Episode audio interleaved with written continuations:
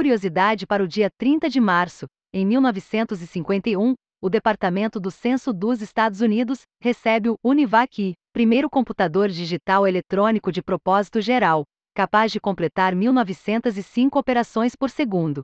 E após as notícias desta quarta, vagas remotas em uma startup industrial brasileira, benefícios como estoque options e cursos de idiomas, e um evento gratuito para desenvolvedores que desejam otimizar o front-end de uma aplicação web.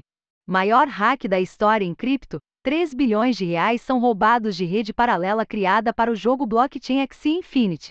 O criminoso levou 173 mil ETH e 25 milhões USDC da Ronin Network, sistema para facilitar transações entre tokens nativos do jogo e outras moedas digitais.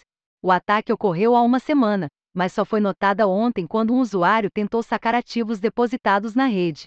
As informações são do site Bleeping Computer. PL das fake news pode tornar-se a maior mudança regulatória da internet dos últimos anos. O projeto de lei 2630, 2020 estaria passando longe do seu objetivo inicial, que era simplesmente o combate à desinformação, afirma Carlos Afonso Souza do Itis Rio. Um dos pontos polêmicos seria o artigo 22, que assegura imunidade parlamentar nas redes sociais, facilitando que contas de deputados e senadores sejam utilizadas para desinformação e notícias falsas. O PL também altera a regulação das redes sociais, ferramentas de busca e aplicativos de mensagens que passarão a responder pelo conteúdo publicado em suas plataformas. As informações são do site Mobile Team. Irmãos adolescentes criam inteligência artificial para detecção precoce da doença de Parkinson. Tanis, 16 anos, e sua irmã Ria Tiagi, 14 anos, desenvolveram um modelo para detectar a micrografia, um distúrbio de caligrafia, que é um marcador para a doença por causa dos tremores e contrações musculares involuntárias das mãos. O modelo possui uma precisão de 93%, e o objetivo, agora, é construir um site para a realização de testes rápidos para avaliação de caligrafia. As informações são do blog da NVIDIA. Banco Central afirma que greve de servidores não afetará PIX. A paralisação irá iniciar a partir de 1 de abril. A instituição afirma que possui planos de contingência para manter o funcionamento dos sistemas críticos para a população, os mercados e outras operações reguladas. A greve, no entanto, pode impedir o lançamento de novos serviços relacionados ao Pix, afetar o projeto de criação do Real Digital. Os servidores do BC pleiteiam um reajuste salarial de 26,3%. As informações são do site Convergência Digital. Polícia prende grupo pró-Rússia que atacou o Tribunal de Contas do Ceará. A operação Traciable apreendeu equipamentos eletrônicos nos estados de São Paulo, Paraná, Santa Catarina e Rio Grande do Sul. Seis pessoas foram presas, três delas adolescentes. O grupo, liderado por um jovem de 15 anos, também estaria envolvido em recentes ataques contra universidades ucranianas e o sistema do Serviço de Inteligência da Indonésia. As informações são do Jornal Diário do Nordeste.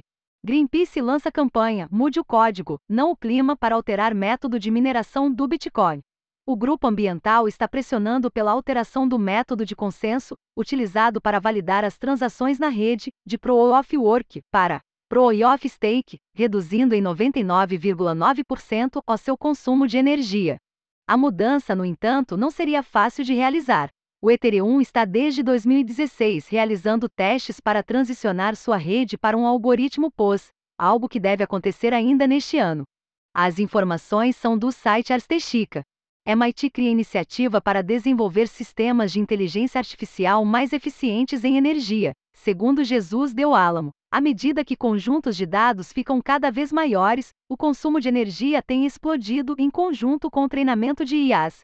A pesquisa do MIT Inteligência Artificial Hardware Program se concentrará no desenvolvimento de novas arquiteturas e software para redes neurais analógicas, computação neuromórfica, computação em nuvem híbrida e HPSS, supercomputadores.